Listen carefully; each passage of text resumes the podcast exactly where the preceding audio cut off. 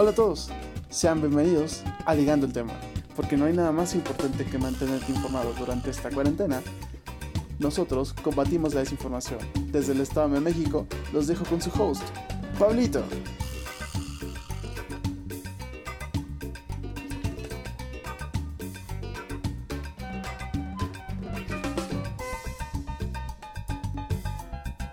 Hola, ¿qué tal? Muy buenas tardes, días, noches, donde quiera que nos esté escuchando. Bienvenidos a una edición más de Ligando el tema desde la cuarentena. Eh, mi nombre es Pablo Bustamante y tengo el honor de presentar a un panel de pulcros caballeros. Primero que nada, mi querido amigo Sebastián Quintana. Muy buenas tardes, ¿cómo están, querido auditorio? A Chepe Trujillo. ¿Cómo estamos, raza? Día 543 de la cuarentena. Al queridísimo Joshua Ramírez. Hola, ¿qué tal? Saludos, bienvenidos a Ligando la Cuarentena. Ya se llama, perdí, güey. Estoy. Excelente, muy bien, muy bien. Al distinguido caballero Toño Thor Rijos. ¿Qué tal amigos? ¿Cómo están? ¿Cómo están todos los que nos escuchan? Buenos días, tardes, noches. Qué bueno, gracias Toño. Y al... Y pues ya somos todos, ¿no? y... Y, al, caballero que queremos fuera, Lima, que, fuera, que queremos fuera de la UNAM, el queridísimo Luis Lima. ¿Cómo estás? Primero, muy bien, aprendo a pronunciar muy bien y con todo gusto me voy. Pero muy, muy bien. Fuera Luis Lima de la UNAM. Ahí está, bye. Llégale. ¿Cómo estás, Luisito? Bien, bien, muchas gracias. Este, aquí sufriendo la cuarentena antes de que lleguen los zombies. Eh, esperemos, esperemos que no, no lleguen los zombies, por favor. Quiero mi título universitario. Pero eh, bueno, para este día le voy a pedir al queridísimo Toño Torrijos que nos diga qué tenemos de pendientes para hoy, Toño.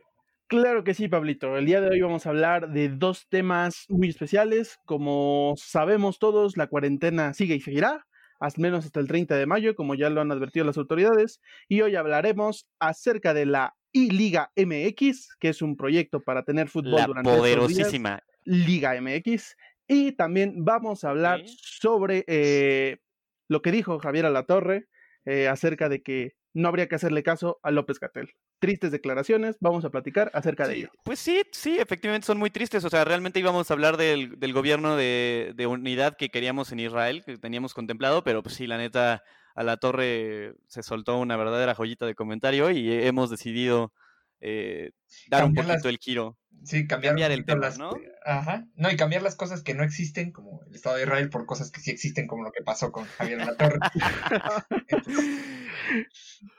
y pues bueno, vamos a, vamos a arrancar con el, con el primer tema que nos.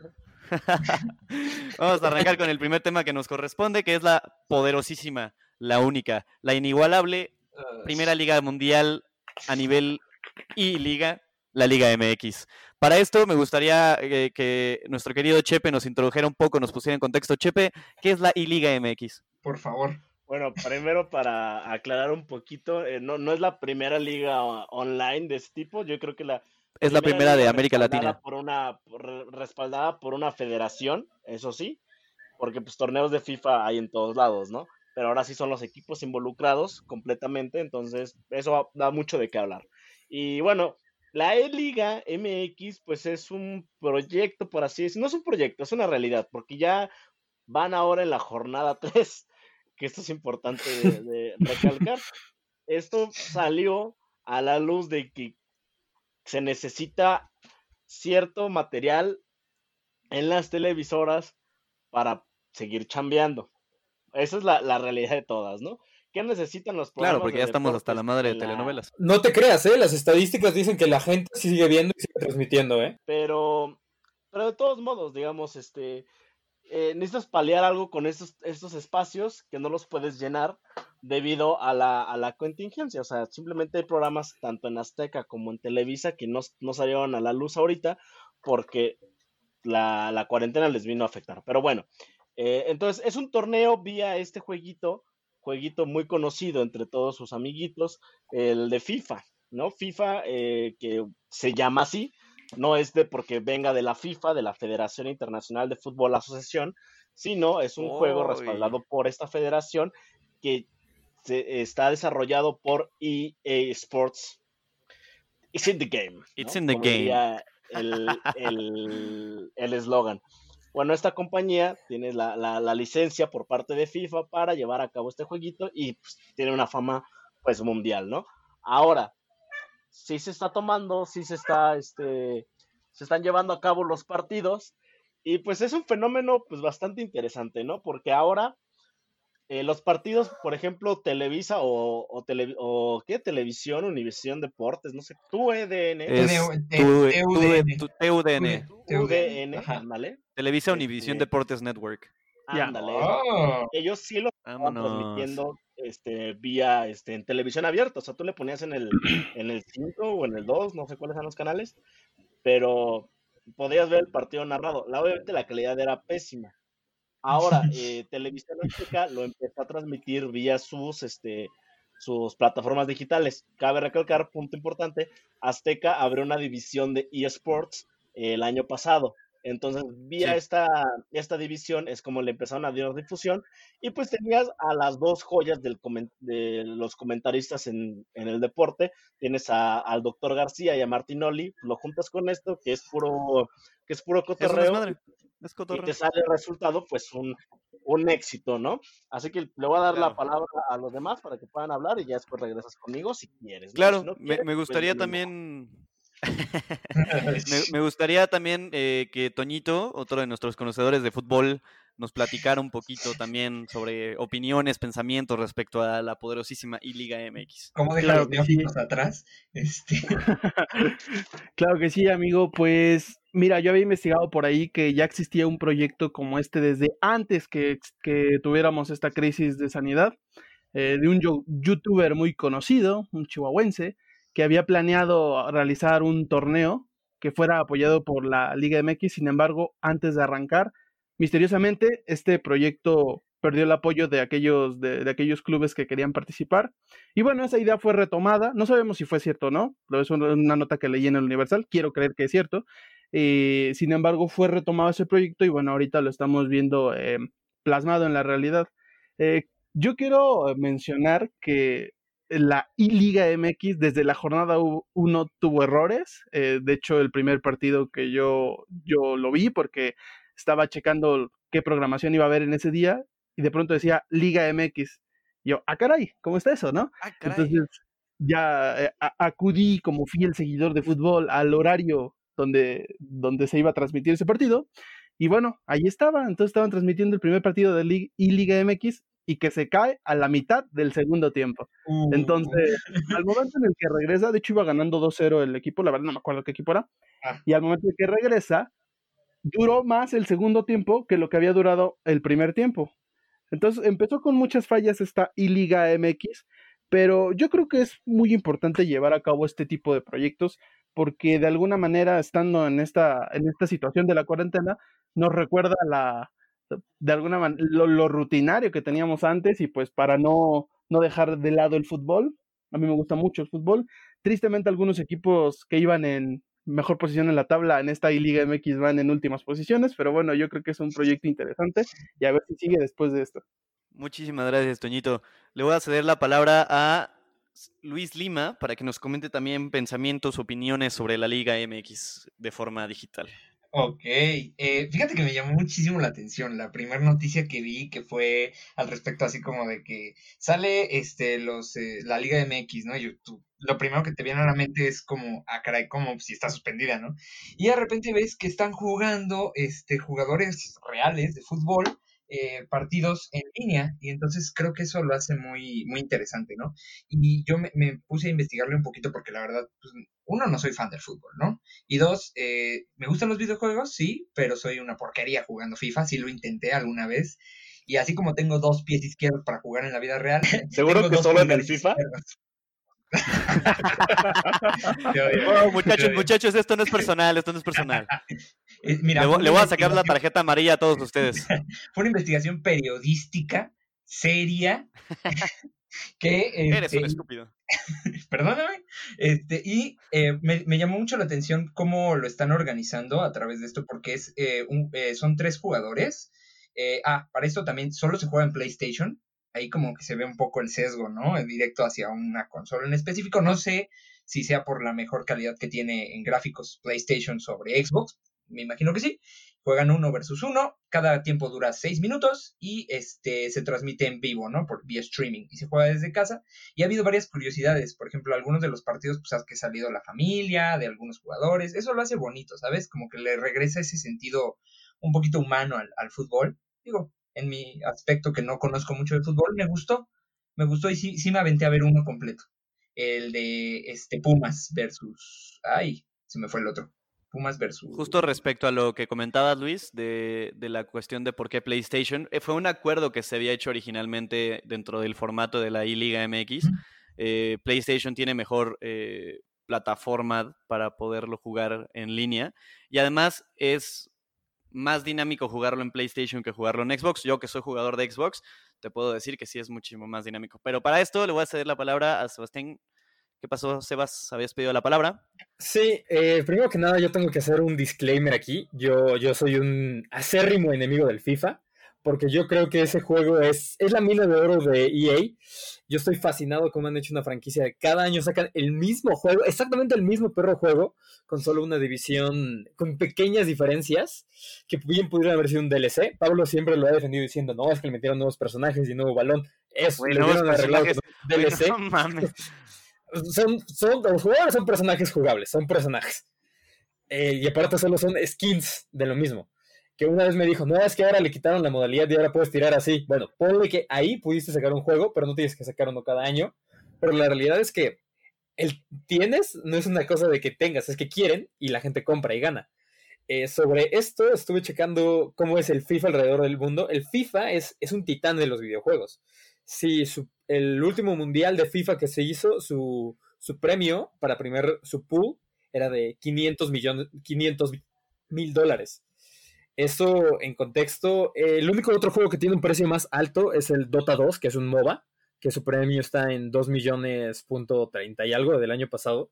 Ufa, vamos, Pero- vamos a practicar. Este, Sí, pero entonces eh, pone a pensar que el mundo iba cambiando a este lado. Toño lo dijo, este proyecto ya existía, se había platicado, querían hacerlo, y me pareció una solución prudente en el contexto de la cuarentena, además de que prueba de que México no sabe vivir sin fútbol.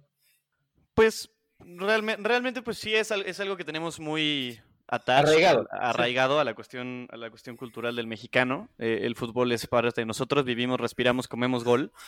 Am, pero creo que también esto le da le da entrada a poder eh, tener muchísima más dispersión, bueno, no dispersión, más eh, variedad de formas de ver el contenido deportivo. Pero para esto también le quiero ceder la palabra a Joshua, que ya, ten- ya la tenía levantada desde hace ratito. uh, Vale, muchas gracias. Este, no soy un aficionado grande del Mm. fútbol, de hecho no me considero siquiera aficionado, pero creo que el tema de los esports alrededor del mundo va ganando terreno poco a poco.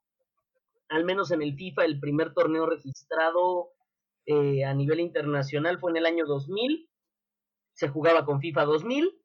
Este, también eh, en esa parte de los videojuegos, este, Quintana creo que no estás descubriendo el hilo negro, o sea, decir, sacar un videojuego cada año con ligeras o nulas modificaciones, pues no, no es una receta que le haya fallado a algún videojuego, a alguna franquicia. O sea, ahí tienes eh, la misma franquicia de WWE, ahí tienes el mismo Madden, ahí, ahí tienes Assassin's Creed. O sea, y al final... Pero el Assassin's Creed es diferente. El Assassin's Creed no me lo toques. Pero sigue siendo juego anual, sigue siendo una edición por año. o sea, Pero es otro lado, o sea, no es el mismo estadio. Mm, Bueno, pues, o Mm. sea, el asunto es que son ligeras o nulas, o sea, la trama es la misma, o sea, si te pones a analizar Asesinos uno de templarios. los Assassin's Creed, sí, asesinos contra templarios, este, proteger la realidad. ¿Qué es la realidad? Dilema existencial. Pero en el, El asesino pero en el del 2 mundo puedes es pasear en una un- góndola en Venecia. Güey, es lo mismo. O sea, el punto es que no hay un hilo negro de los esports. Yo, la verdad, cuando me enteré de que Japón sería la sede de los Juegos Olímpicos, tuve por un momento la esperanza de que Japón fuera eh, visionario en ese sentido, o sea, tuviera, tomar esa decisión bold de llevar al menos un evento secundario paralelo de, de esports a los Juegos Olímpicos, o sea, yo creí que Japón, siendo la sede de la tecnología, podría hacer esto, pero volviendo a México, sí me gustaría este, volver al punto de el porqué de la E-Liga MX. Yo no creo que sea tanto, yo, yo sí me voy a ir por un lado más, este, más de lo que era, este, de conspiración. ¿Por qué? Porque pues yo no soy fan del fútbol y lo veo como un outsider, como un extranjero. Yo creo que aquí el negocio es el dinero y no, más allá de que las televisoras tengan algo que transmitir, yo lo veo más del lado de las apuestas, que es algo que platicaba con Pablo durante la semana, y es que la casa no puede perder. O sea, al final, ¿a qué le estás apostando? Últimamente habíamos visto en, en portales de casas de apuestas virtuales que ya se estaba empezar a, se estaba empezando a apostar a juegos de dardos, a juegos, o sea, a cosas que dices, neta, o sea, creo que, creo que incluso la Marviola 1 ya tiene este sitio de apuestas. Marviola. Entonces... te, voy a, te voy a cortar aquí con la Marviola 1 y le voy a ceder la palabra a Chepe que la viene pidiendo desde hace 35 años. ¿no te terminas de cantar el comentario o qué pasó? Porque yo veo que este, hay un desconocimiento general sobre los esports en este panel, pero para eso, para eso me han invitado el día de hoy. Eh, a ver, para empezar. Perdón, perdón, sí, es que se, se, me olvidó decirles que les voy a presentar al campeón de, de México en esports, nivel nacional, en cualquier tipo de, de videojuego, José no, Trujillo. Para nada, Básicamente, pero... el Mayor. por favor, el, el señor José es un manco, solo quiero declararlo. Si tanto te molesta, véndenos y cómprate tu propio podcast, Chepe. Véndenos y cómprate un conejo. Así es. ¿Y tú qué crees que ya hice, no? Bueno, este, a ver, este, Continúa, Chepe. eh, para empezar, ¿no? Sobre los premios. Sí, el de Dota, el, pre- del Dota, para quien no lo conozca, es un juego que se llama, te- pertenece al género del MOBA, del Multiplayer Online Battle Arena, que es similar a Oh. Of Legends, muchos dirían que es la copia. No es similar, pero es bueno, mejor. eh, no entraremos en esa discusión. Ahora, el punto que en el Dota tú puedes apoyar para que el premio, para que la bolsa del mundial que se llama The Championship sea más grande. O sea, tú compras eh, las skins, que son los aspectos, o sea, la ropita que le puedes cambiar al, al, al personaje con el que, con el que juegas.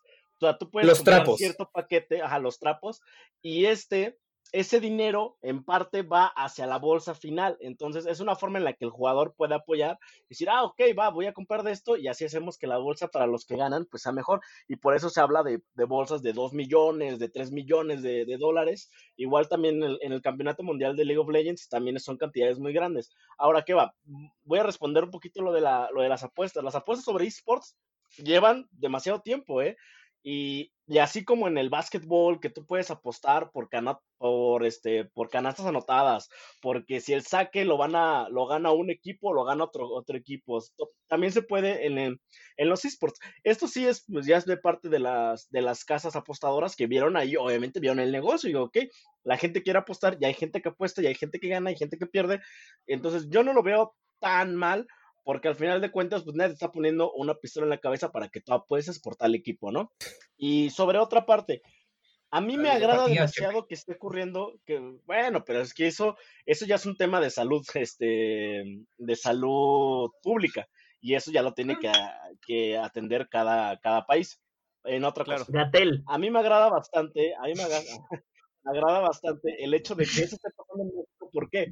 Porque ¿cuál es la gran crítica hacia los torneos de videojuegos y la gente que streamea, que transmite videojuegos, ¿no?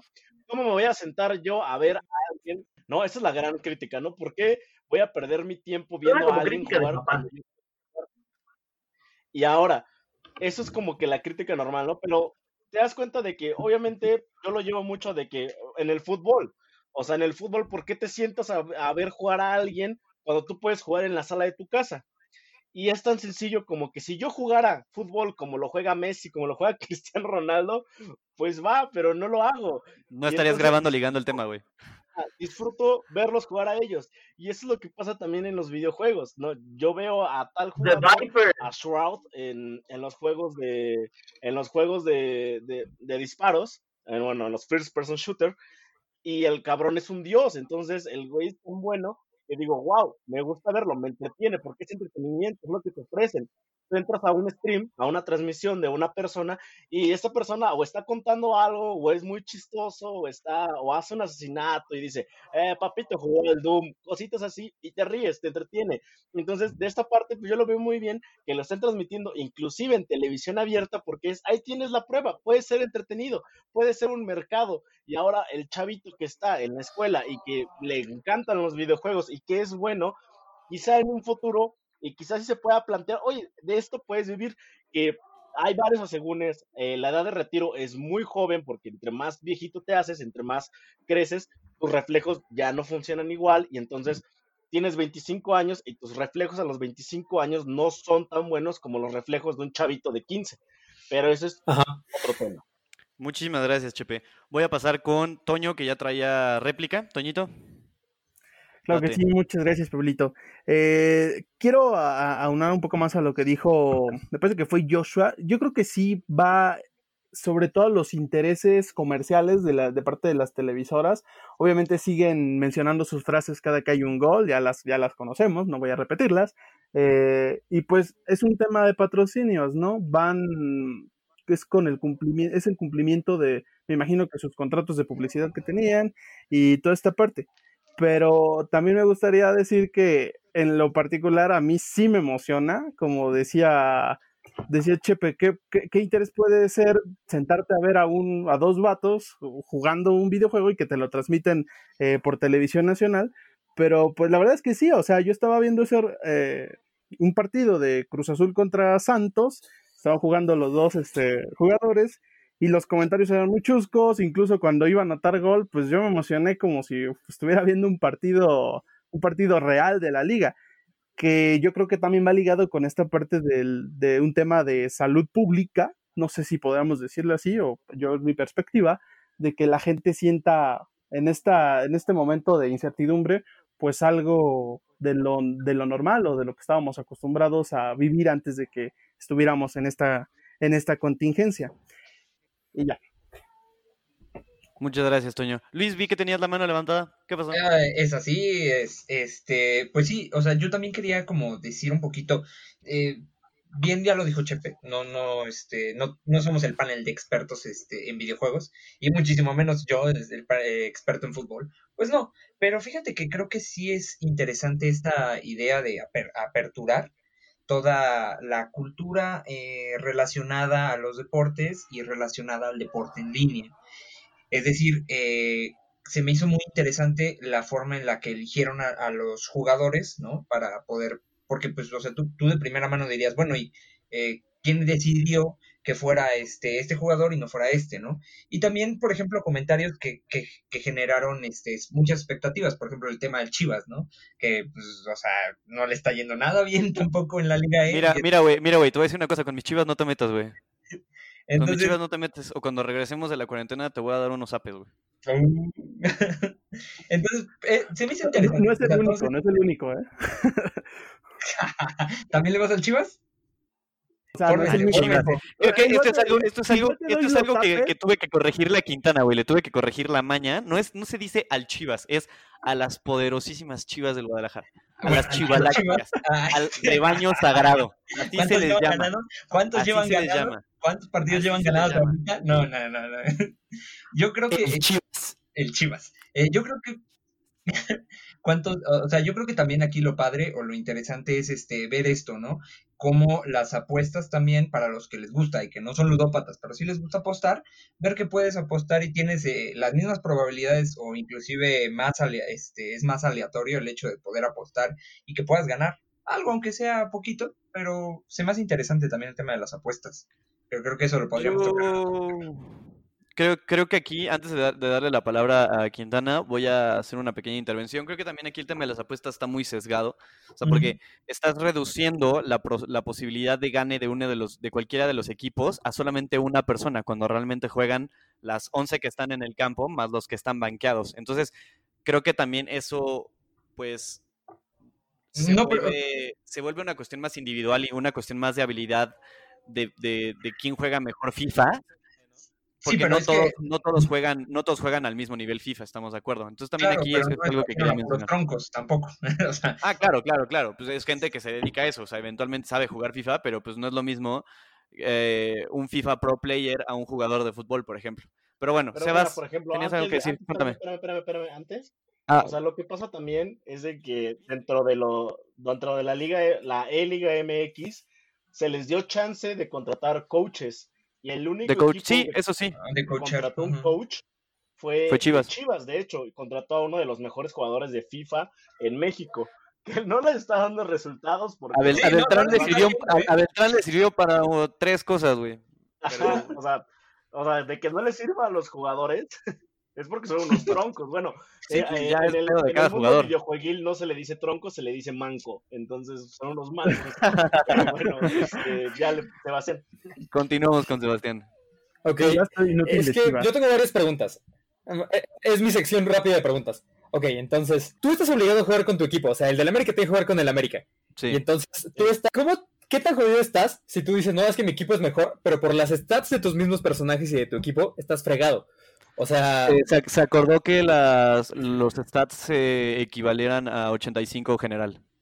ah, o sea, no, no importa si el América in-game tiene un- unos stats de 95 contra el Chivas que tiene un el 70, yo creo. Sí, sí, sí, Eh, pendejada. Pero no, se, se acordó, se acordó a nivel, a nivel torneo que se nivelaran a 85. Eh, Está en Está el nivelado reglamento 85. de la I-Liga, ¿no? Sí, está dentro del reglamento. Entonces, solo es mera habilidad, intuito personal de los vatos que están jugando. De los Sí, jugadores que dijeron, tú eres el que sabe más jugarle al FIFA, vas, date. Así es. Híjole, es que yo creo, y nada más para cerrar mi comentario, yo creo que esto de que los eSports están abriendo en México sí es muy buena ventana, Chepe tiene razón, pero yo creo que ahorita solo está funcionando porque que vean FIFA en la tele es un proxy de ver partidos de fútbol en la tele.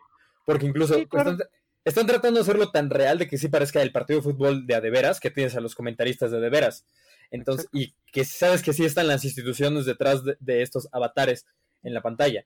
Pues Entonces, es que la- acuérdate que las televisoras tienen los derechos de los equipos. Entonces también Claro, ahí entra pero, muchísimo. pero yo creo que solo está funcionando ahorita. México todavía no, no, no llega a eso. Yo creo que estamos como a una o dos generaciones de que los esports se transmitan a nivel televisión abierta y sí lo vean los papás, porque vamos a ser los papás nosotros eventualmente.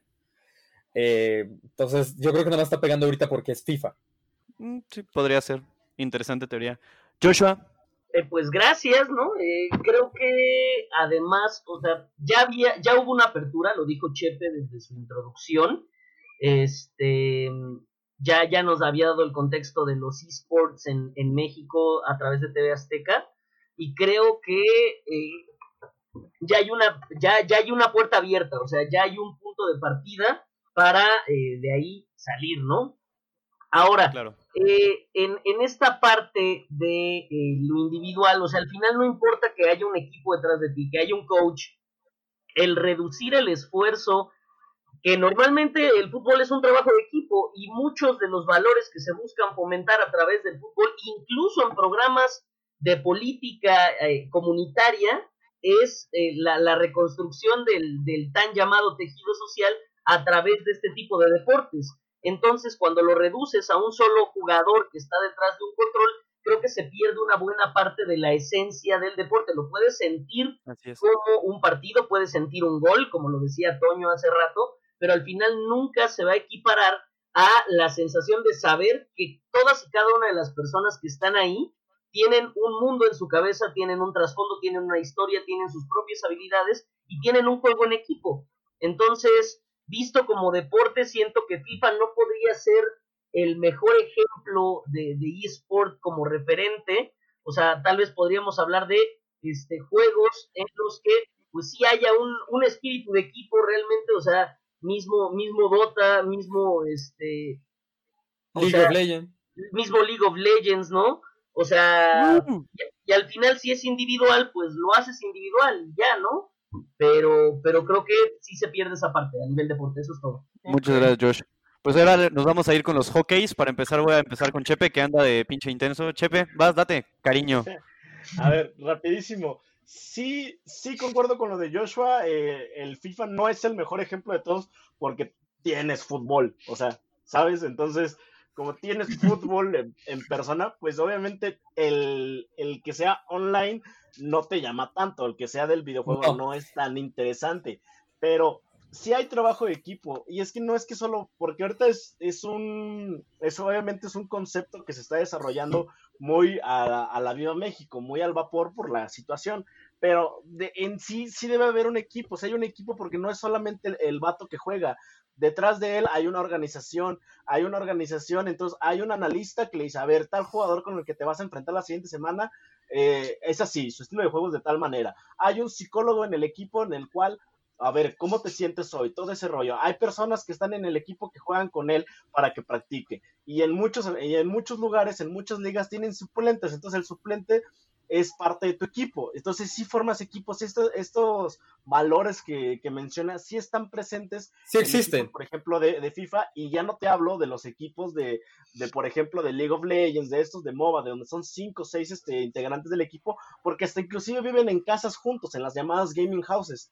Y se, es, te digo, es un contexto muchísimo más amplio que te juro a mí me daría para hablar de todo el programa de esports, pero lo voy a dejar ahí. Qué bueno que se está haciendo, qué bueno que se vea que puede ser un entretenimiento, que puede ser redituable y que si pones a las personas adecuadas, si pones a personas que les guste, y pones a personas capacitadas a que brinden este, este, este entretenimiento, este show, pues puede ser inclusive en un futuro algo que tenga muchísima más presencia en México como lo tiene, por ejemplo, en Corea.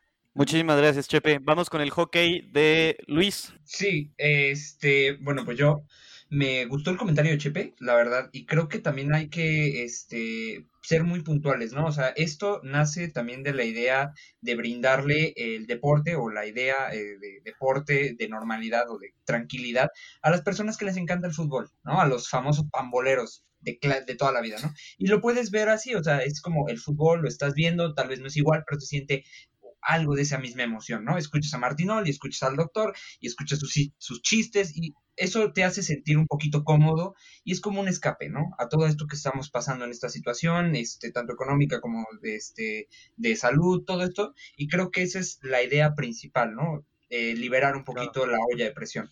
Y con eso me dejaría mi comentario diciendo que es una buena idea, no creo que se profesionalice en el sentido de eh, la E-Liga, como siempre, manteniéndola, pero tal vez sí abre la puerta a otros tipos de deportes. Ahí sí coincido, abre la puerta a otro tipo de deportes. Y ya. Gracias, Luisito. le voy a ceder la palabra a Sebastián. Vámonos con tu hockey. El FIFA es un juego para mancos que respeto mucho, aprecio mucho. Qué bueno que esté dándole tranquilidad. No apreciar un juego al que le estás diciendo que es para mancos. Just saying. Sí, exacto. Por supuesto que sí, aprecio que no es el Smash. A ver, Snob de los videojuegos, cierra con tu comentario. Ese fue. Ah, gracias. Vamos con Joshua.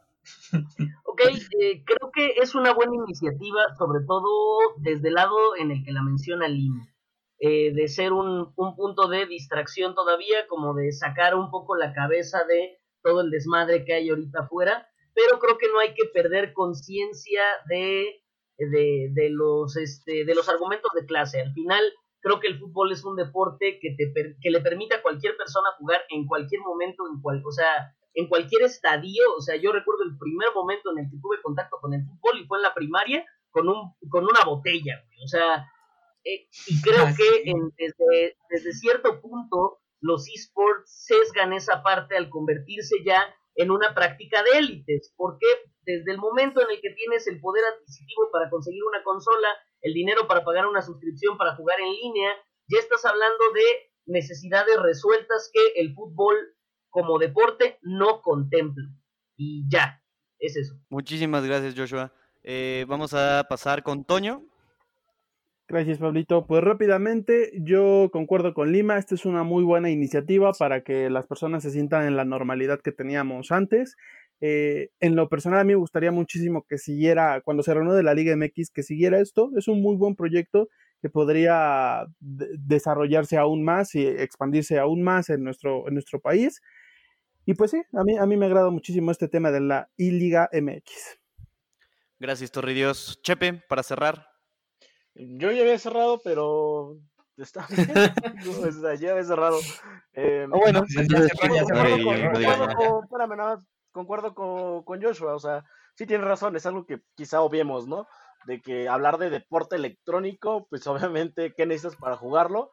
Necesitas luz. y hay mucha internet. que, pero principalmente luz. Electricidad. Entonces, y luego buena conexión muchas personas no lo tienen. Entonces, sí, es hablar desde el privilegio, es hablar un poquito desde la comodidad, pero a mí me gusta, me encanta y cada vez que pueda hablar de ello lo haré. Muchísimas gracias, Chepe. Y bueno, nada más para concluir, eh, voy a dar el comentario memeable mientras tengamos a Luis García y a Martín Olir narrando la Liga MX. Para mí todo está en la normalidad, todo se mantiene igual, no hay, no hay falta, solo falta que mis chivalácticas ganen un mentado partido de FIFA, pero está bien, está bien, no pasa nada, no pasa nada.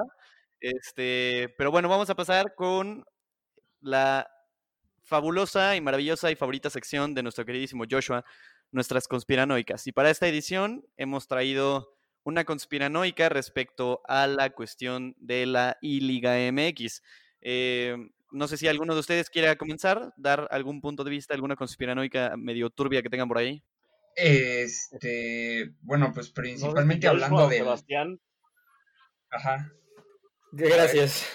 Por favor. No, mi teoría es que sí, el coronavirus fue inventado por las compañías en la unión de Netflix y Sports para lograr encerrarnos y que sus plataformas, que hoy mismo Netflix superó en acciones a Disney, es un evento sin precedentes. Entonces yo creo que ahí fue una intención de que los niños ratas resurgieran por parte de las compañías que ofrecen contenido online, llámese videojuegos, llámese Netflix, todo eso. Perfecto. Joshua, ¿tenías algo que decir? Sí, yo digo que esto es una conspiración de las grandes corporaciones para mantener los medios a través de los cuales nos mantienen atrapados. Eh, creo que eh, quienes patrocinan equipos de fútbol y lo siguen haciendo, encontraron en los esports la manera de eh, seguir invirtiendo, seguir reportando ganancias y no pagar a tantos jugadores, o sea, no sostener la monstruosa estructura que representa un equipo de fútbol, minimizar el riesgo de un estadio. Creo que todo esto va para allá. Eso es todo. Muchísimas gracias, Josh. Mm. Y bueno, eh, si alguno de ustedes tiene alguna teoría que gusten compartir, este es el momento. Si no, podemos pasar a un tema de interés vital en la, en la vida nacional. Mira, yo creo este, por no, por no quedarme, no quedarme callado, este, cosa que sí debe haber, debía haber hecho, pero pues ya estoy hablando. Eh, eh, yo creo que la idea de los esports eh, sí va como más encaminada a generar más vicio, ¿no? En las apuestas. O sea, ahí sí le doy el punto a Joshua de decir, este, vamos a hacer más ludópatas a las personas que ya son ludópatas, poniéndoles esto para que puedan apostar, ¿no? Entonces, este, yo digo que va por ahí el sentido de la Liga MX. Y aparte de que, este, que tienen que pagarle a Martín y al doctor y pues tenían que justificar y desquitar su sueldo, ¿no? Entonces, ¿cómo hacerlo? Pues ahí, ahí está. Ok, perfecto. Muchísimas gracias. Muchísimas gracias a todos por habernos compartido su teoría conspiranoica del día. Y para esto vamos a pasar a nuestro siguiente tema, que concierne a la vida nacional otra vez. Y para esto vamos a pasar con José Trujillo. Sí, Pablito, pues justamente ayer, viernes 17 de, abril, abril, en el noticiero de las diez y media de la noche, el gemelo malvado de Nicolás Maduro, conocido como Javier Alatorre, eh, dio un mensaje en, vía su, su noticiero, en el cual llamaba a desobedecer a López Gatel. López Gatel, ya nadie te cree. Todos no le hagan caso a López Gatel, porque lo que dice son mentiras. Tú me enamoraste a base de mentiras. Eso fue lo que dijo eh, Javier Alatorre ayer en la noche y pues se desató una serie de reclamos eh, vía Twitter, vía redes sociales hacia el comunicador. Y ya hablando un poquito más en serio, pues sí, al día de ayer justamente eh, Azteca, el noticiero de Azteca, salió, salieron dos notas al principio, le dedicaron 10, 15 minutos al tema de Hugo López Gatel, primero con una reunión por parte de los eh, gobernadores de los estados del norte, llámese Coahuila, Sonora, Tamaulipas, Baja California, con el impresentable de Jaime Bonilla, en el cual este mismo, este mismo salía a decir, no, es que mira, acá tenemos los datos y, no sé qué tanto, y, y López Gatel no está haciendo bien su trabajo, ¿no? Entonces retoma esto Azteca y empieza a decir que las, que las cifras del que está dando López Gatel no son ciertas, que son maquilladas, que todo este rollo. Y lo que más, este, otra cosa que también sacaron fue una nota donde le hicieron una entrevista a Hugo López Gatel, se la hizo el Wall Street Journal, donde eh, Hugo López Gatel declara que el COVID no es tan mortal. O sea, que dice, sí, es contagioso, pero no es tan mortal. O sea, no debemos de preocuparnos de más. Y entonces, cuando esa, esa, sale esa nota, pues Azteca la retoma, la saca de contexto. Sí debo decirlo que la saca de contexto porque empiezan a decir, este, está diciendo esto, bla, bla, bla, cuando hace dos semanas nos dijeron quédate en tu casa, quédate en tu casa, quédate en tu casa, pero ya ven, no es tan peligroso, podemos seguir teniendo las actividades normales. Ahora, eh, aquí, pues obviamente se ve claramente, se ve que está influenciado completamente por los intereses personales de quien sea, de quien es el dueño de Televisión Azteca, que es este Ricardo Salinas Pliego, porque ya van desde la semana pasada en una serie de que Salinas Pliego dice, no hay que detenernos, que la economía, que hay que seguir negándose a cerrar sus tiendas. No han cerrado lo que son, este, ¿qué? Muebles Salinas y Rocha y, este, Electra. Electra. Electra, Electra no, no, los han cerrado porque se mantienen eso de que no, porque ¿por qué vamos a cerrar? Que bla, bla, que no es tan serio. Y López Gatel le responde en la novela de las 7 de si es grave, no pueden estar haciendo eso, no pueden estar exponiendo a la gente que vaya y a la gente que está trabajando. Pues todo parece que llegó a un punto en el cual ayer el Salinas Pliego le pasó la nota, le dijo, vas a hablar de esto, y pues vemos ahí al chivo expiatorio que es Javier Latorre dando este mensaje y pues su credibilidad y su carrera periodística pues se fue, ¿no? O sea, ya no existe como no existe el Estado de Israel. No quedaba mucho, ¿no? No quedaba mucho. No, sí le quedaba bastante. Estaba bien posicionado. O sea, era la competencia directa a Televisa. Entre ellos dos eran los líderes de opinión de la TV pública en México. Son. Entre él y Denise. O sea, lo siguen siendo.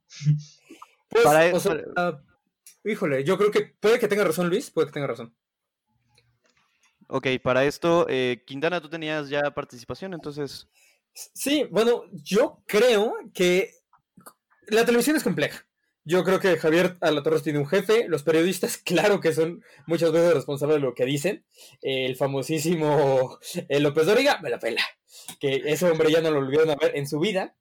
Pero yo quiero pensar que esto fue un poco de tanto línea de la torre como de las cabezas de Azteca. Yo quiero creer que no, no, viene de a gratis esta, este comentario y esta tira hacia el tres veces doctor y cinco veces galán, el doctor López Gatel.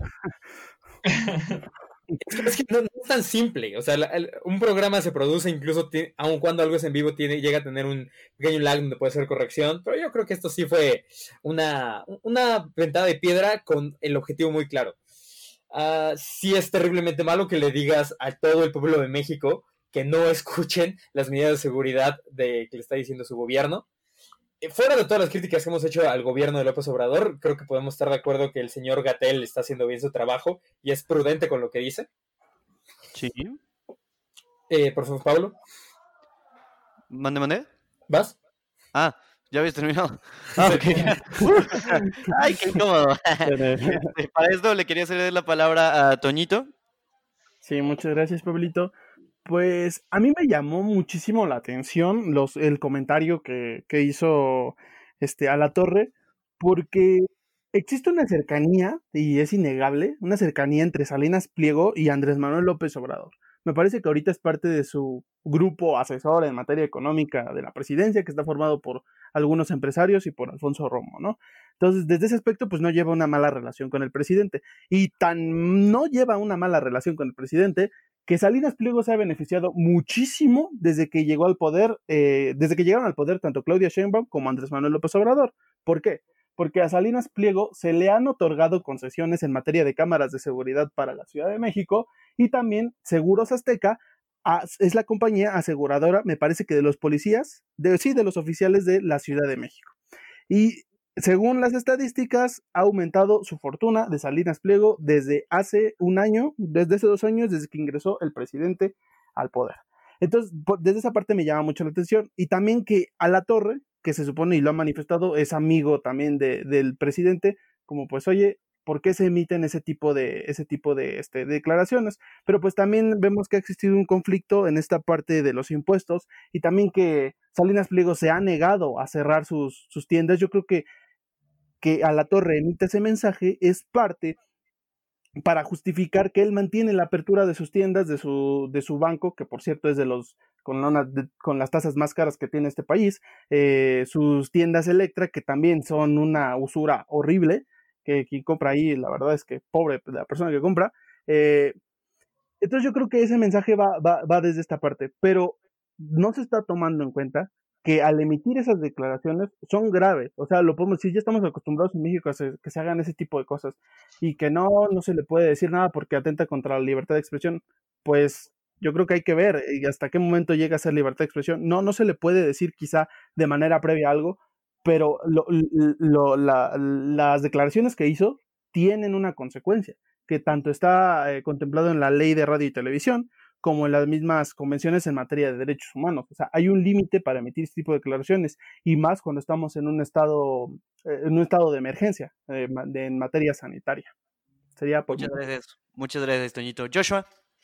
Mm, ahora, también yo creo que no hay que dar, o sea, si ustedes vieron a, la torre, ¿no? Eh, escucharon este, este clip en el que le tira López Gatel, creo que también hay que ser muy claros y menos sensacionalistas en la parte de qué estaba atacando. Javier Torre no se puso a decir, usted salga de su casa, a usted que le valga verga, sálgase, muérase, o sea, no. O sea, Javier Torre le tiró un punto muy específico y fue a las cifras maquilladas, a las cifras no actualizadas. Y aquí también creo que, o sea, hay cabida ese tipo de denuncia. La forma, si, si acaso, o sea, cabe mencionar, es lo que le da el traste a la, a la, nota, porque al final estamos perdiendo el, el, ojo de la bola, estamos siguiendo el juego de los medios, nos estamos yendo sobre la torre, cuando probablemente sobre lo que nos tendríamos que estar yendo es, bueno, ok, ¿qué pedo con las cifras? O sea, ¿qué pedo con el número de contagios? ¿Qué pedo con la ocupación hospitalaria? Entonces, este, también aquí eh, creo que es, es este, clara la, la línea de Jaime del, del ex republicano Jaime Bonilla, que valga la pena mencionar, este, fue miembro del Partido Republicano durante su paso por la política estadounidense. Este, Creo que es esta parte de ir sí sobre este sobre de, el, de Andrés Manuel y las instituciones que representa y mantener algo de credibilidad para él en su propio estado, ¿no? O sea, al final yo creo que Bonilla aquí lo que está haciendo es salvar su propio pellejo y mantenerse, posicionarse como una figura que vela por sus ciudadanos, ¿no? O sea, de esta manera yéndose contra la figura que en este momento representa el, el establishment de la política mexicana para combatir el COVID, Hugo López Gatel, ¿no? Entonces aquí sí veo a Javier Alatorre como un chivo expiatorio, pero creo que sí estamos quitando el dedo del renglón de qué es lo importante y es que la información que se nos dé en, como le llama Chep en la novela de las siete, sea realmente la información real, ¿no? Claro, claro, o sea, sí es, Jaime Bonilla se preocupa tanto por sus gobernados que quiere quedarse a gobernar más tiempo del porque fue electo. Porque los ama mucho. Obviamente, claro, porque pues, quiere hacer bien las cosas. Él es el único que lo puede hacer bien, ya ya Nada más antes de darte la palabra, Luis, eh, sí, es, sí es importante lo que dijo Joshua, o sea, no hay que quitar el dedo del renglón respecto a cifras maquilladas, respecto a cómo se está manejando la, información que se nos está dando a nosotros como ciudadanos en, nuestro país. Eh, sí es importante pedir transparencia, pedir que se, que se nos diga la verdad, pero pues lo, mismo, regresamos a lo mismo, o sea, la forma en la que lo hizo efectivamente no fue la mejor y, y hoy se ha ganado el odio de Twitter y lo están reventando durísimo. Todo el, todo el día ha sido bombardearle a, a Javier Alatorre. Le están, le están pegando más duro que Trump a, Maduro en Venezuela. Pero para esto le voy a, le voy a pasar el micrófono a Luis Lima. Eh, muchísimas gracias, Pablito. Este, sí, yo creo que le, ha tocado este, más feo los catorrazos a su hermano este, bueno Maduro este, que a, la torre. Pero se le dejaron ir encima, eh, déjame te digo, porque todos los medios este, que no fueran TV Azteca, obviamente, sí, sí lo criticaron, al menos en Twitter alguno que otro, y el doctor doctor, John Ackerman, también salió a dar su comentario diciendo que eh, cómo era posible que los medios, siendo este, quienes debían de informar y toda esta situación, estuvieran o emitiendo estas opiniones, ¿no? Que buscaban este, desinformar más que informar. Y yo creo que ahí sí me, me sumo un poquito al comentario de, de Joshua, ¿no? O sea, la noticia o la nota era acerca de los datos falseados que está emitiendo el gobierno federal. Cosa que eso está bien, o sea, el exponer ese tipo de situaciones está perfecto, porque demuestras lo que realmente hemos dicho muchas veces en estos programas. No todo es lo que dice López Obrador en sus mañaneras y su bola de, de compinches que están atrás de él. No todo es verdad y hay que también cuestionar esa verdad. Eso está bien, es una labor periodística buena.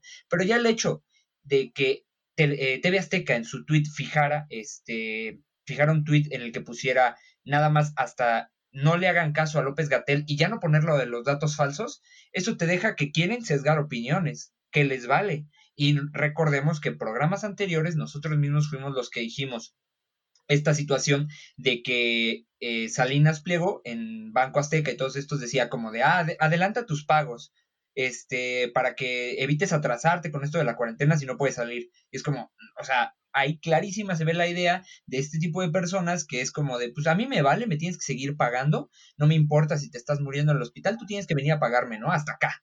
Y es como, o sea, no, ahí se ve claramente la línea de sesgo. ¿Estuvo bien la nota periodística? Tal vez sí, porque están exponiendo datos, pero no estuvo bien que la quisieran sesgar de este, de este, de este sentido, ¿no? En este sentido. Y pues habrá que ver el box cómo se pone entre los entre López Gatel y este eh, a Javier Alatorre, iba a decir Nicolás Maduro. Y pues ya. Gracias, gracias amigo. Eh, Sebastián, ¿tenías algo que decir? Bueno, concurro con esto, pero yo creo que la, yo siempre lo veo de la manera mediática. Se volvió un versus entre Alatorre y Gatel, la manera en que se está viendo, y por cómo está el tide eh, de, de, las encuestas de quién quiere más el público, pues esa bebé Gatel. Entonces tenían los de perder. Lima tiene razón. La manera en que capsularon ese tweet lo hace ver como si fuera una confrontación directa entre Azteca y el gobierno federal. Que pues nunca quería decirlo, pero el gobierno federal, nada más por Gatel, tiene más carisma. Pero me parece que, que, Chepe quería traer a tema lo del mensaje del presidente también. Chepe. A ver, como ahora sí que vámonos por partes, ¿no? Eh, sí, Claro, aquí creo que le gana el tema ha sido un espacio donde se le ha criticado este, ferozmente al, gobierno y esto no va a ser la excepción. Sí, el que maquillen cifras es muy grave, sí, aunque yo lo puedo ver, de ahí mi parte de politólogo me dice que a lo mejor no muestras todo para evitar el caos, que al final, si lo quieres ver desde un punto de vista de Maquiavelo, eh, pues, tal vez, pero pero no sé, no sé, no sé, la verdad. Está mal, está mal que maquillen cifras, ¿no? Y qué mal que, que lo estén haciendo. Ahora, el mensaje, claro, es no hagan caso a López Gatel. Es irrelevante.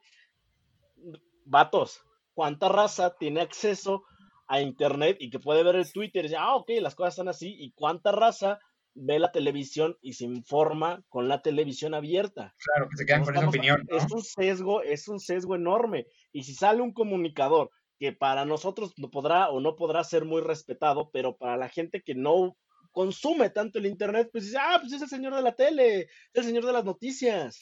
Está ahí desde que la primaria, yo le creo. Ah, entonces dicen, y, y, te dice, no le hagas caso al compa que está diciendo cada día, quédate en tu casa, van a decir, ah, pues vámonos a la playa. Pues ya dijo que no, que no hay que hacerle caso. Vámonos, y ya no te pongas la mascarilla, pues no hay que hacerle caso. Bueno, que López Gatel dice que no sirve de nada. Pero bueno, el punto es, es, es, es lo importante, o sea, eh, hay que darnos cuenta del alcance y de lo que esto puede este lo que puede lo que puede desarrollarse en lo que puede en lo que puede finalizar o sea Claro, no, no estamos, aquí no estamos minimizando el, el- el hecho de, de- de lo grave que pudiera ser que la gente reaccionara a- Y- de forma positiva, llamémosle, a lo que dijo Javier Torre y empiecen a salir a la calle. O sea, no se está minimizando el hecho. el- lo- creo que a lo que giraba la discusión con lo que había dicho Joshua es que si bien es cierto que lo que se dijo pues está mal porque pues le estás diciendo a la gente, les estás contradiciendo las indicaciones de las autoridades de salud, pues sí está también mal que el gobierno te esté dando cifras que no son ciertas o que no Pero son bueno, a, 100% a- o, completas. sea, o sea, a lo que voy, a lo que voy es de que estamos quemando completamente a Javier La Torre, que ok, dejó de lado su ética profesional, pero ya lo mencionó Sebastián, es un empleado, es empleado de Salinas Pliego, a quien deberíamos de estarnos yendo a la yugular, es a Salinas Pliego de lo que está haciendo, Claro. porque el mensaje sale de él. Y hoy, y hoy- pero hoy, y hoy sale el presidente, perdón, la verdad me enoja, me encabrona porque pinche tibio, por lo tibio que es, y que sale a decir, oh, se equivocó mi amigo Javier La Torre. Cabrón, di que es un problema que tienes ahí con Salinas Pliego, y que si es mi compa, y si es mi amigo, y se ha visto beneficiado, entonces, ¿por qué no le sales y le reclamas que sale a hacer tal cosa, tal declaración, que puede generarte un problema de verdad más choncho del que tienes ahorita con lo del coronavirus? Porque a tu presidente le gustan los abrazos, güey. Nada más por eso, por eso tu presidente es tibio, porque le Sí, gustan o los sea, abrazos. por- y también es tu presidente, o sea. El de todos, el de todos. Es el de a- todos. A, de final de cuentas, a final de cuentas, en Twitter, la jefa de gobierno, Clara Sheinbaum, tuvo una respuesta inclusive más fuerte de la que tuvo ya, ya dígase, el presidente y el florero que tenemos como secretaria de gobernación, Olga Sánchez Cordero, que nada más de, ay, no, pues es que la libertad de expresión, sí, güey, la libertad de expresión, pero esa libertad de expresión el día de mañana te puede costar muertes, cabrón. Yo creo que. ah, Muchísimas- Nada Lima, le voy a hacer la palabra primero a Joshua. Ah, sí, sí, sí, perdona. Date, date, como magnate. Gracias, gracias. Aquí también, o sea, Chepe, perdóname, pero me estás citando a Maquiavelo como si fuera el referente de la democracia moderna, cabrón. O sea, también me estás diciendo para evitar el pánico. Pues no mames, el pánico es válido en una situación de este tipo. O sea, al final, como Estado, en la situación en la que te encuentras, con la normatividad de transparencia, con la comunidad internacional, o sea, son pedos de los que Maquiavelo no escribe porque no existían. Y no puedes decirme, o sea, no puedes ponerme este tablero y decirme, jugamos con estas fichas y a lo mejor es pasable, a lo mejor es aceptable, porque no, es, es un análisis anacrónico de la situación, te estás basando en, en, en términos con los que ya no puedes analizar la situación actual, o sea, ya, o sea, a mí me genera más pánico, cabrón, o sea, me genera más pánico el decir, güey, mi gobierno me está maquillando cifras que decir, ah, sí, no, no, no está pasando nada, ¿sabes? O sea, estamos muy tranquilos. O sea, creo que hay que tener mucho cuidado con las motivaciones detrás de las acciones y claro, hay que irnos sobre Salinas Pliego, por supuesto, desde que dijo que Electra no iba a cerrar porque generaba bienes de consumo vitales para la población mexicana, desde Deuda. Sí fue de no mames, sí fue de no mames. Deudas. Sí, o sea, desde Sí, ahí no, había irnos encima de este cabrón. Güey, Sí, mira, que- yo que digo lo gente de que lo Maquiavelo defiende, ¿eh? tomando en cuenta de cómo es el gobierno, güey. Y el gobierno retoma ideas viejísimas. Por eso no me sorprendería que retomaran esto, güey. O sea, desde ahí va el punto, ¿no? De que, ay, porque sea mi referente Maquiavelo hoy en día en la democracia. Pues obviamente no. Quien tenga tres pesos de frente, bueno, tres dedos de frente y estudie hoy en día ciencias políticas, pues sabe que no es el referente de la democracia moderna, güey. Sino hablo Pues más está, de que el gobierno toma ideas bien viejas, güey. Voy a, voy a censurar ahorita a Chepe y a Joshua porque si no va a terminar peor que Chepe contra Lima y le voy a hacer la palabra a Lima a ver si Chepe no le quiere voltear la cara de un zape después de este comentario. No lo yo creo que lo lo hago yo. Eh, mira, yo creo que, ah, bueno, y ahorita, por ejemplo, está circulando una petición en change.org para quitarle la concesión a TV Azteca, ¿no? Entonces, ¿qué estás también provocando? Creer en Este, change es como creer en los. Pero güey, es, ac- es activismo, es activismo de. Es Es activismo de activismo cartón, chafa, es activismo, de activismo de gente Es blanca. activismo Es no activismo de gente blanca. No, claro, El pero, change.org es, ac- es activismo de gente blanca. pero aún así es, Es es tan surreal, ver. es, es tan surreal escuchar a Pablo decir activismo de gente blanca. Güey, Estamos en Perdón, México, estamos pero- en México. perdón, güey, pero firmar, firmar una petición en change.org realmente es, es, es de white people. O sea, sí, Cabroncísimo. no, no, no, white es que- lo es dice en inglés, cabrón. Pero no estoy firmando una petición en change.org. Sí. Sí, sí. Ah, ok, pero bueno, mi comentario iba también en eso, ¿no? O sea, este, tampoco es generar odio por generar odio y regresar a los tiempos de decir la prensa, todo lo que dice la prensa está mal porque va en contra del gobierno, este, y le quitamos el bozal al perro, ¿no? Como en su momento dijeron cuando hubo libertad de prensa de nuevo en, en México posterior a la revolución. No se trata de eso, no se trata de volver al autoritarismo, a los tiempos oficiales, creo que López Obrador lo ha dejado clarísimo. O sea, no quiere que se vuelva a esos tiempos de casi media hora del presidente hablando, nadie lo puede cuestionar, pues no. Pero también hay que ser este, muy honestos. A Salinas Pliego es un empresario y lo único que le importa es generar ganancias. Ahí que se venga a limpiar la boca diciendo que este, quiere, que hace donaciones, ONGs, colabora con ellas, que este, no sé qué tanto, pues eso es pura faramaya, es pura pantomima. Y yo creo que lo importante aquí no es centrarnos en quién fue el que hizo comentarios, si Salinas Pliego o este Ricardo La Torre. Al final del día es, representan una parte de la... Javier La Torre, güey. Ah, bueno, ese, güey. ¿Ves? Ni siquiera es tan importante. Nicolás, Nicolás Maduro La Torre. Nicolás, Nicolás Maduro La Torre, exacto, ese, güey. Este, yo creo que aquí es eh, fijarnos en que eso las consecuencias que va a traer. O sea, qué consecuencias de primera mano vas a traer y se ve clarísimo. Eh, no nos vamos a gente que vaya a la playa o algo así. La gente que toma el metro no va a aceptar los cubrebocas porque va a decir, ah, no, eso ni siquiera sirve, este gel antibacterial ya no va a usar, no se va a lavar las manos, va a querer este, estornudar sin cubrirse de la manera adecuada, todo eso que va a generar un pico o que aumente el pico que ya teníamos esperado que empezar en mayo, pues ahora yo creo que se va a, crecer exponencialmente, porque TV Azteca, desgraciadamente, es eh, uno de los contenidos más consumidos porque es uno televisión abierta y junto con Televisa es una de las televisoras más grandes. Y ahorita no saben ni dónde meter la cabeza de tantos madrazos que le están soltando. Pongan ahorita el 7 y van a ver películas para niños. No hay información a la hora de la comida, debió haber habido un noticiero o algo así, no hubo. Películas para niños. No saben dónde meter la cabeza, no saben qué hacer. Muchísimas gracias, Luis. Bueno, andamos un poquito cortitos de tiempo, entonces creo que también es momento de llegar a nuestras conclusiones generales respecto al tema en particular, el tema en pues, cuestión. para esto, pues dilo en tu conclusión, Dilo en tu conclusión. Para esto le voy a ceder la palabra a Sebastián Quintana para que suelte el primer hockey. Las televisoras, como cualquier otra empresa, son una organigrama y tienen jerarquía a la torre, si bien puede o no ser responsable de sus palabras porque las dijo, pero no sabemos en qué contexto, si les dieron el chicharazo en el oído para que la dijera o cómo llevarlo. La manera después mediática en que se utilizó ese contexto contradictorio de que no le hagan caso, no tomen estas medidas de seguridad, es peligroso y irresponsable por parte de Azteca. Hay que ser conscientes y tampoco hay que criticar a la gente que toma de facto los noticieros como verdad, porque es, es México y México el principal acceso a la información es la televisión, no es el Internet, no es el periódico. Hay que entender y ser empáticos con cómo la gente entiende esa información. Muchísimas gracias, Sebastián. Vamos a pasar con Toño. Muchas gracias, Pablito. Eh, pues a modo de conclusión, yo sigo teniendo mi opinión de que fue un error también por parte de la torre. Sí, coincido con Sebastián, que al final de cuentas es el, es el empleado de Salinas Pliego pero tiene que haber una, una, responsabilidad.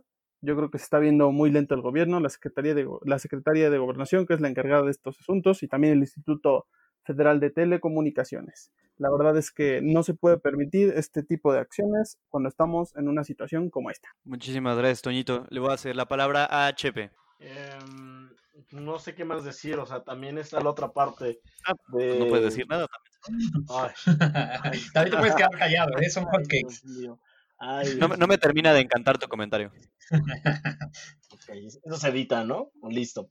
A ver, pues no, no, dejemos de lado eh, lo otro, ¿no? Que ya poniéndolo igual el, gorro de aluminio y la conspiración, de saber que lo, lo cercano de que es Salinas de AMLO, que le estén poniendo un 4 a López Gatel y ahora es, ah, vamos a desacreditar a López Gatel para cuando esto explote, para cuando esto salga todo, el, empiezan a haber muertes por todos lados y, muchos contagios, más de los que tenemos ahora, es echarle la bolita a López Gatel y fue tu culpa y no sé qué esto. Y la imagen de Andrés Manuel sale limpia y Salinas Pliego sale como el que dio la verdad y todo ese rollo. Puede ser, la política mexicana es un asco. Entonces, voy de acuerdo con Toño, ¿no? Este tipo de declaraciones en momentos como este son delicadas y no debería de tomarse tan a ligera como decir se equivocó mi amigo. Muchísimas gracias. Eh, le voy a hacer la palabra a Joshua. Yo, o sea, sí, ok, gracias Pablo. Creo que no, no, no podemos eh, decir tan a la ligera, ah, se equivocó mi amigo, pero pues sí se equivocó. O sea, velo como quieras, fue una equivocación, güey. Velo del lado de su carrera profesional, velo del lado de la salud pública. Fue una equivocación, o sea, circular, por donde la veas es una equivocación. El punto de aquí es que creo que hay que ver los mensajes en forma y en fondo sí hay que ver este, la, la pendejadota que dijo Javier La Torre, pero también no hay que quitar la vista del balón y este, ver qué es lo qué buena referencia, qué buen ligue del tema.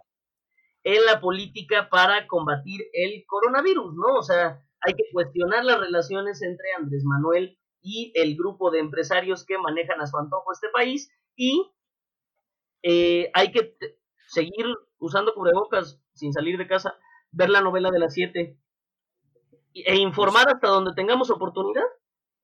Gracias, amigo. Muchas gracias. Eh, Luis, remátala. Ufas, eh, yo creo que, este, o sea, no se trata de venir y decir, este, Javier Alatorre, eh, digo, perdón, eh, que Javier Alatorre venga y diga, este, López Gatel, héroe o villano, pues no, no se trata tampoco de eso, este, sino de, exponer, héroe o amenaza, este, de, de exponer simplemente el trabajo periodístico. Ahí sí creo que este debe de ser, o sea, un, un periodista debe de ser serio con sus eh, opiniones y no debe verse sesgado. Más allá de que sea un empleado o no, no queremos entonces prensa, ahí sí me voy a ver muy este obradorista, pero prensa chayotera.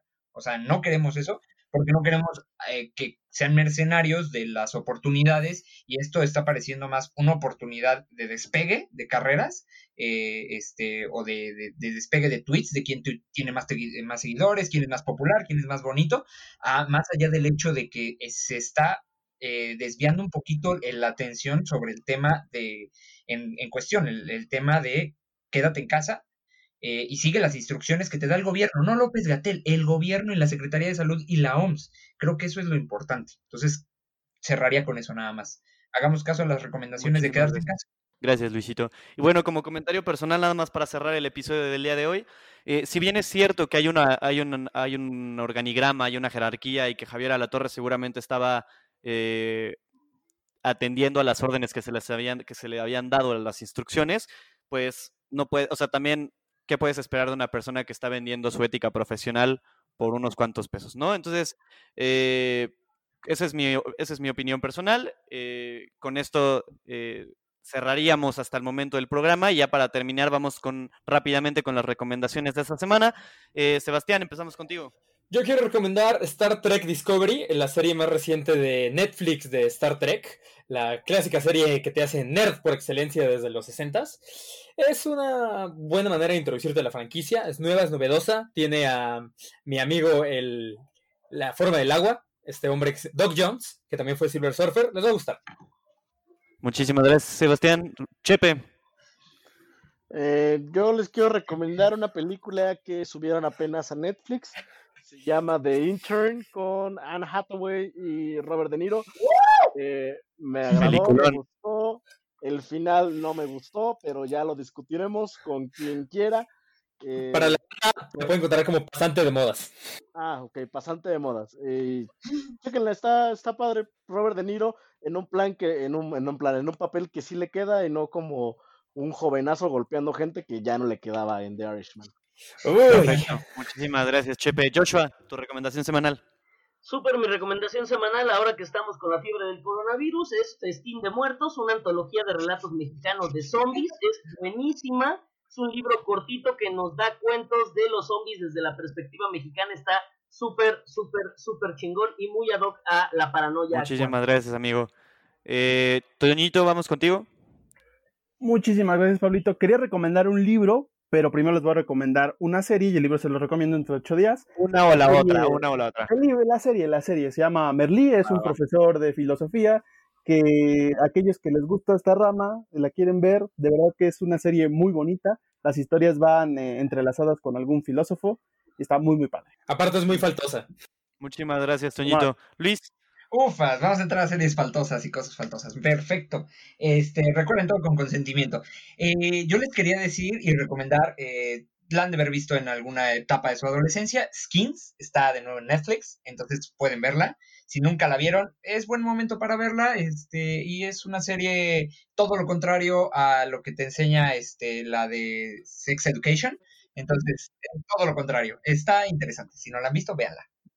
Muchísimas gracias, Luisito. Y yo para finalizar les quiero recomendar eh, un EP de Drake Bell que subieron hace unos días. Este EP es del 2011, pero no lo encontraba. Se llama A Reminder. A Reminder tiene cuatro canciones que son bastante, bastante bonitas, muy personales. De verdad se los recomiendo. Y bueno, esto fue todo por nuestra parte. Eh, esperamos les haya gustado nuestro programa, el programa más memeable de Ligando el Tema so far. Eh, Dejamos nuestras redes sociales, arroba guion bajo ligando el tema en Instagram, nos encuentran en Facebook como ligando el tema. Y bueno, eh, no sin nada, sin nada más que decirles, los queremos mucho, les mandamos un abrazo a todos, no desesperen, esto se va a solucionar dentro de lo... Quédense en casa y díganos... Ánimo, Quédense en casita, quédense en casita. Y, si no se soluciona, siempre tenemos los eSports. Exacto. Ya. Bañense diario, por favor. Nos vemos, Bañense diario. nos vemos. Nos vemos, cuídense mucho. Abrazos.